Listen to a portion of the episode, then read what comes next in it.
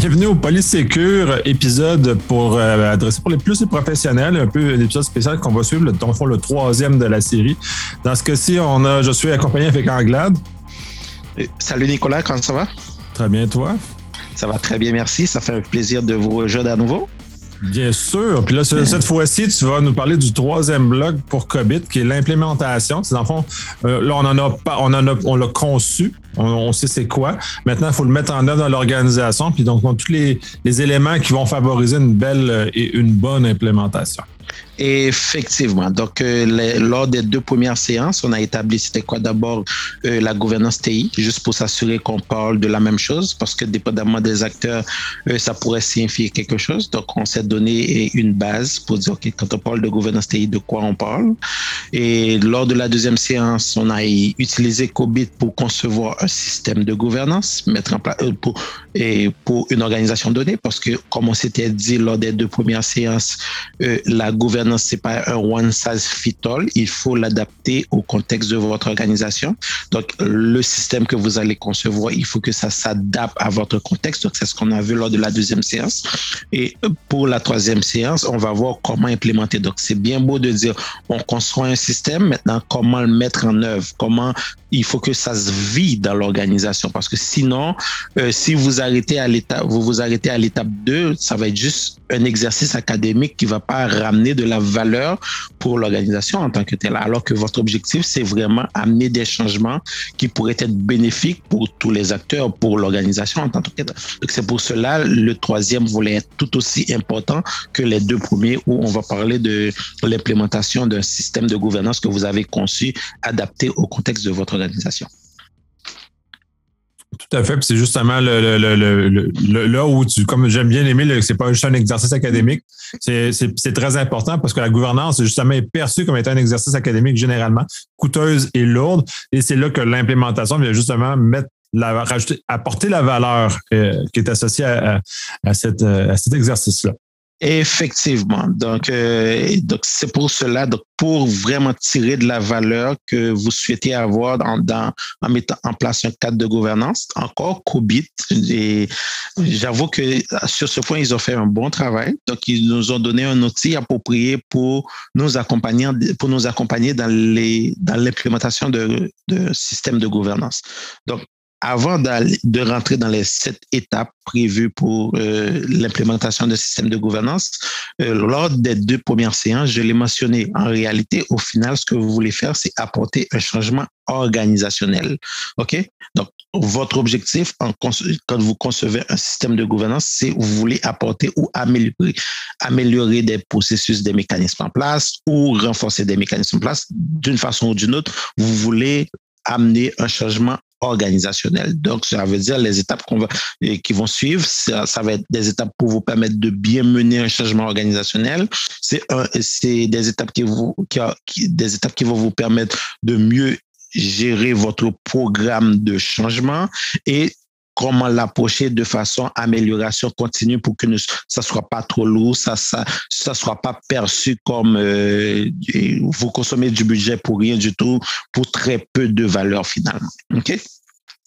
C'est pour cela les sept étapes proposées par COVID dans le guide de l'implémentation. Donc, il y a un document qui accompagne euh, le, cadre COVID. C'est l'implémentation du système de gouvernance qui est fait en sept étapes. OK? C'est quand on parle de ces sept étapes, donc il y a trois, trois anneaux et puis sept étapes. Quand on parle de trois anneaux, sept étapes, qu'est-ce que ça veut dire concrètement? Et pour mener ce changement, c'est un projet. Ou c'est un programme. Donc, à l'intérieur de ce programme, vous allez avoir plusieurs initiatives. Donc, premier anneau, donc l'externe, c'est un programme. Mais en réalité, ce programme, ça va amener un changement organisationnel. Et là encore, parmi cette étape, vous allez voir les étapes de la gestion du changement, changement organisationnel. Et puis, comme généralement ces initiatives sont très vaste, très large, il faut le faire par petits bouchées. Donc, et adopter une approche euh, d'amélioration continue. Donc, ça, c'est l'autre anneau. Donc, c'est les trois C et proposées pour l'implémentation. Et puis, vous avez les sept étapes proposées pour l'implémentation de, de système de gouvernance basé sur COVID. C'est d'abord commencer par on en est où? Donc, pour chaque étape, on va se poser la question au niveau du changement, qu'est-ce que ça prend? Au niveau de la gestion de programme, qu'est-ce que ça prend? Au niveau de l'amélioration continue, qu'est-ce que ça veut dire? Par exemple, quand je parle de euh, on en est où? Donc, qu'est-ce qui nous motive à initier ce changement euh, au sein de l'organisation? Qu'est-ce qui motive à revoir le système de gouvernance? Qu'est-ce qui motive à renforcer le système de gouvernance en place? Donc là, on est à l'étape où on initie, on initie le programme. Donc, D'abord, il faut inciter les gens à comprendre c'est quoi ce désir de changement. Qu'est-ce qui motive ce changement? Donc, il faut reconnaître le besoin. Donc, dès qu'il n'y a pas reconnaissance de ce, donc, je vais le faire, euh, dès qu'il n'y a pas reconnaissance de cet état de fait, donc, un, un malade qui n'est pas conscient qu'il est malade, donc, il sera très loin de trouver une solution. Mais c'est la même réalité. Donc, si on n'est pas conscient de l'état de la situation, qu'est-ce qui nous a motivé pour changer, donc, c'est certain, on va pas prendre les, les étapes et les actions nécessaires pour corriger la situation. Donc, ça, c'est l'étape 1. L'étape 2, c'est, OK, on en est par rapport à ça. Donc, à ce moment-là, au niveau du programme, vous allez définir les problèmes ou les opportunités auxquelles vous voulez s'attaquer, par exemple. Donc, au niveau de la gestion de changement, il faut mettre une équipe en place pour mener à bien ce changement. OK? Et puis, donc, c'est l'évaluation de l'état des lieux. OK? Donc, mais si vous faites pas ça, justement, vous n'allez pas pouvoir évaluer votre progrès. Parce que si vous voulez décourager vos investisseurs et les acteurs, les gestionnaires, les responsables de l'organisation, c'est qu'ils ne voient pas les progrès concrets. Donc, quand ils ne voient pas de progrès concrets, c'est, ils vont avoir cette sensation justement que la gouvernance, c'est de l'argent, de l'argent jeté par la fenêtre, c'est nice to have, mais c'est pas nécessaire. OK? Et troisième étape, il faut établir une feuille de route. Donc, la feuille de route, ça veut dire, OK, quelles sont les initiatives qu'on va faire, quels sont les quels sont les objectifs qu'on veut atteindre, comment on va les atteindre. Donc, c'est définir la cible. Okay? Euh, une fois la cible définie, mais il faut le communiquer dans, le cycle de gestion de changement. Donc, il faut que les gens comprennent où vous voulez vous en rendre. Euh, si je veux encore euh, vulgariser plus concrètement sur un enjeu, disons que vous avez constaté qu'au sein de l'organisation, la façon qu'on gère notre conformité actuellement, ça n'amène pas de la valeur quand je dis ça n'amène pas de la valeur, on a eu plein de pénalités parce qu'on n'a pas respecté certaines, certaines clauses ou certaines exigences légales et réglementaires. Euh, on est donc, à chaque fois que les auditeurs débattent, on en a plein de constats en lien avec la conformité. À ce moment-là, on a le driver.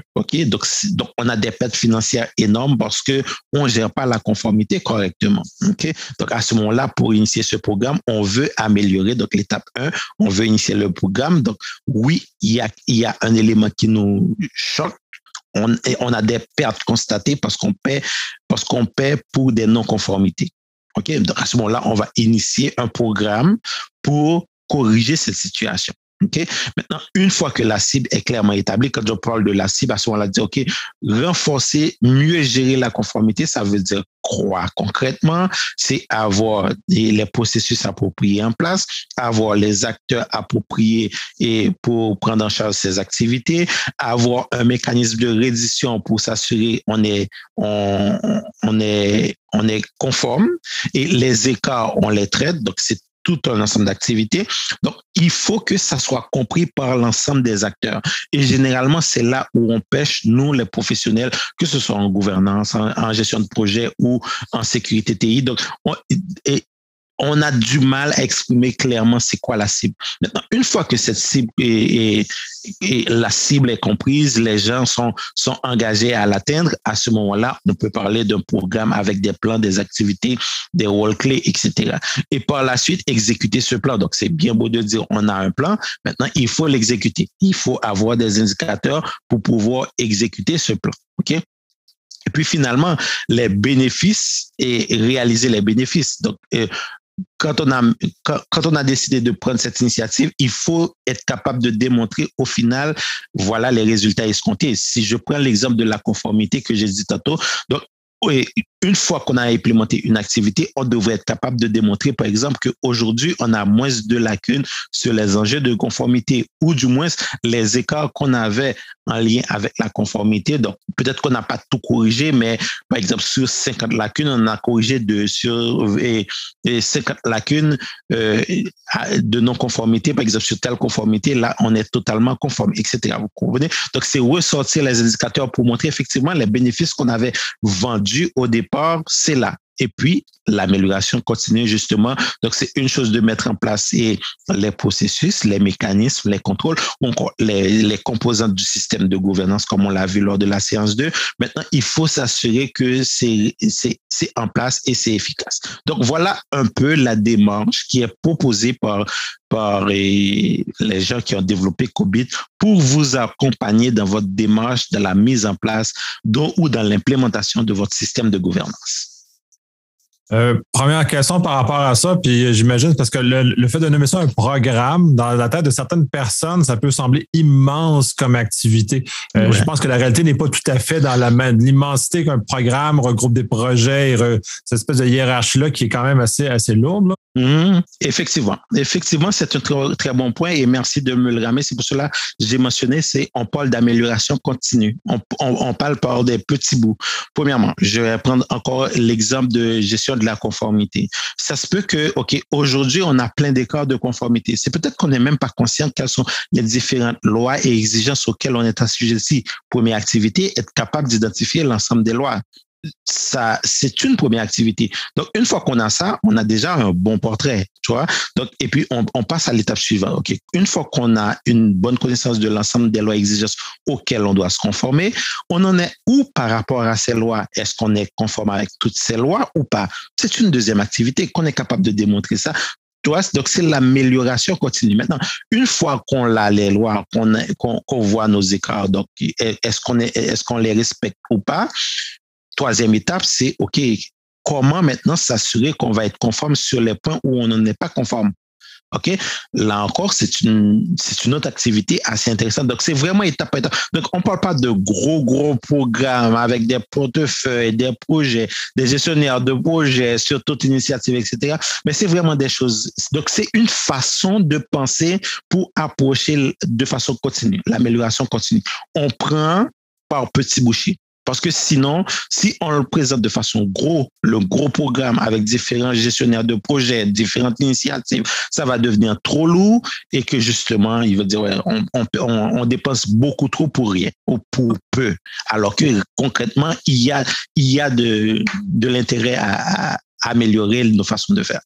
Absolument. Puis c'est ça, justement, ce qui fait peur aux gens, entre autres pour les activités de gouvernance, que ça a l'air d'être chantiers infinis. Mais ils sont infinis parce que c'est continu et non, c'est infini parce que euh, c'est juste immense. J'aime aussi beaucoup l'aspect euh, euh, d'analyse par bénéfice, que les bénéfices sont nommés, que les drivers soient clairement mentionnés, parce que puis même dans les projets conventionnels, on a de la misère à voir ces éléments-là. Les gens en TI ont en, général pas nécessairement une très bonne habilité à exprimer le bénéfice qui est recherché. Puis dans ce cas-ci, euh, il est clairement mentionné comme étant un des éléments essentiels euh, au, fonctionnement de, de, ça et donc de l'amélioration continue. Puis on sent on le, on le file, l'amélioration, puis ça, c'est donc ça amène le cycle continu de toujours vouloir continuer à marcher là-dedans. Effectivement, c'est la théorie des, petits pas et puis démontrer les résultats. Donc à ce moment-là, on va être. C'est un peu comme quand vous entamez votre votre plan de pour le sport pour le gym, par exemple. OK? Donc, perte de poids. Les programmes de perte de poids, programme classique. OK? Là, vous très, très classique, généralement, c'est la cible ultime. Puis j'ai eu un autre, j'ai un autre podcast dernièrement, justement, sur euh, la, frugalité numérique. Et c'est-à-dire, il y a un plan genre de couper Facebook pendant 30 jours. Mais ça, c'est comme ces plans d'amaigrissement-là. Pendant 30 jours, ça, mais ça devient un mauvais cercle parce que justement, le bénéfice est plus difficile à mesurer. Puis l'effort pour y aller est immense.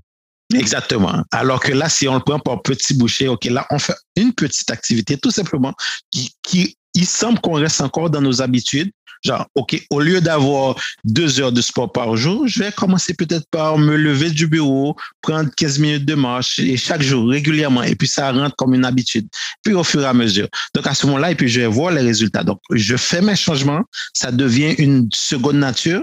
Et puis, je vais avoir les résultats. Au lieu de, d'entamer de grandes initiatives, de grands chantiers et attendre les résultats immédiatement. Donc, généralement, ça marche pas. OK? Donc, c'est la même réalité pour la gouvernance. y a-t-il des, ben, dans, le, guide d'implémentation, est-ce qu'il y a des suggestions qui, pour comment on doit découper ça, justement, pour nous, nous éviter de tomber dans ces pièges-là, de vouloir prendre une bouchée trop grosse et financer tout fait avec? Oui, effectivement. Donc, euh, par exemple, dans, dans le guide, euh, pour chacune des étapes, donc vous avez un ensemble de questions. Par exemple, si je prends l'exemple, euh, l'étape 1, par exemple, je, deux secondes. Si je, si je prends l'étape 1, on en est où par rapport à ça? Donc, les drivers, qu'est-ce qui nous motive? Donc, vous avez un ensemble de questions qui va vous permettre d'arriver à une conclusion simple en lien avec votre contexte à vous. OK, est-ce que c'est parce qu'on a des pénalités de conformité, comme j'ai pris l'exemple de conformité tantôt? Est-ce que c'est parce qu'on perd de l'argent? Est-ce que c'est parce qu'il y a euh, un, nouveau responsable qui aimerait avoir une vue complète où on en est, par exemple? Et des, fois, c'est aussi le cas. Donc, quand on est, donc, on a un ensemble de questions qui va nous permettre d'arriver à nos actions nous-mêmes. Donc, et le guide ne va pas vous dire exactement quoi faire à chaque étape, mais il va vous inviter à vous poser les questions pour trouver les bonnes actions. Et puis là, pour pouvoir amener vraiment les changements que vous voulez. Parce que rappelez-vous bien que lors de la deuxième séance qu'on a fait dans la conception, on est arrivé une fois fini cet exercice, on est arrivé avec un ensemble d'objectifs parce que là, je vois le contexte de mon organisation, donc ça m'amène à un ensemble d'objectifs.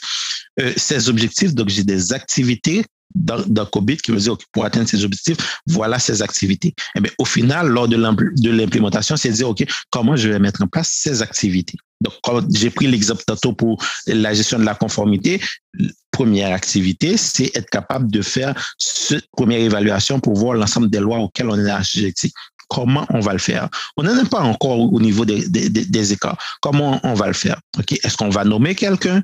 Est-ce qu'on va le faire en équipe avec les gens qui sont déjà là? Est-ce qu'on va réorganiser les activités pour qu'on le fasse? Je ne sais pas. OK? Mais vous allez vous poser la question et puis, en fonction de votre organisation, des leviers que vous avez, vous allez arriver à la conclusion. Donc, oui, donc on a des guides sur les activités à mettre en place, mais ça, il va vous inviter à vous poser les questions sur comment vous allez réaliser ces activités.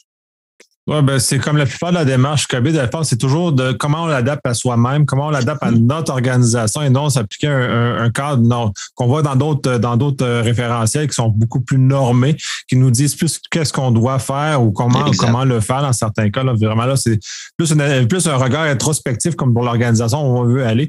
Et là aussi, puis ce que j'aime bien là-dedans, c'est tout le fait d'état des lieux qui est euh, incluse à, ce processus-là. C'est justement qu'on doit faire cet état des lieux-là. Quand euh, peu d'organisations, je pense, ont un état des lieux clair de leur état gouvernance au sens large, mais au sens où mm-hmm. chaque les bénéfices se situent où et comment ils peuvent améliorer le, rendement de ces bénéfices-là. Effectivement, effectivement. Et c'est d'ailleurs, c'est généralement beaucoup des projets ou des initiatives pour mettre en place ou revoir les systèmes de gouvernance des organisations, ça échoue, c'est parce que le plus souvent, il l'approche, on va, on va appeler un expert de l'externe, euh, qui est un expert en gouvernance, qui va arriver et puis qui va nous mettre tout ça en place. En réalité, c'est pas vrai. Il peut pas. Il connaît pas votre entreprise. Donc, c'est vraiment quelque chose. C'est comme vous êtes, et j'aime bien le terme que tu as mentionné, c'est une introspection comme organisation. Et qu'est-ce qu'on veut faire? Maintenant? C'est une fois qu'on est clair sur qu'est-ce qu'on veut faire, on peut amener des gens pour nous accompagner. Mais si tu n'as pas fait cet exercice de diagnostic-là pour voir lequel enjeu que tu veux, auquel tu veux t'attaquer. Désolé, donc tu es en train de jeter de l'argent par la fenêtre. Et justement, et cet expert que vous avez, vous avez amené à l'intérieur pour vous aider, il va pas pouvoir livrer de la valeur parce qu'il connaît pas votre organisation, il connaît pas les enjeux. Donc, ça va lui, lui prendre un temps fou pour comprendre et pouvoir cibler correctement les problématiques. Tout à fait. Oui. Euh, j'avoue qu'en ce sens, par exemple, les consultants également, qui sont les experts en gouvernance, n'aident pas non plus. Ils gardent le flou pour, je dirais, entre guillemets, se donner de l'importance. OK? À ce moment-là, donc, oh, c'est trop lourd, c'est trop complexe, on ne peut pas le faire. On doit vraiment amener quelqu'un à l'interne pour, pour, pour, nous aider à le faire. En réalité, si c'était approché comme, OK, on va éduquer l'organisation à le faire eux-mêmes, ça aurait été beaucoup plus pertinent, ça aurait amené beaucoup plus de résultats au lieu d'amener un super-héros de l'externe qui a toutes les compétences COVID, qui a eu des expériences en gouvernance un peu partout pour nous aider à le faire. Parce que comme on, on, cesse de le répéter, ce n'est pas un one size fit all. C'est pas parce qu'il a, contribué à mettre un système de gouvernance ailleurs en place qui fonctionne que ça va fonctionner dans votre entreprise à vous. C'est pas la même réalité, c'est pas le même contexte. On, on parle pas de, de la même entreprise et des fois de la même industrie.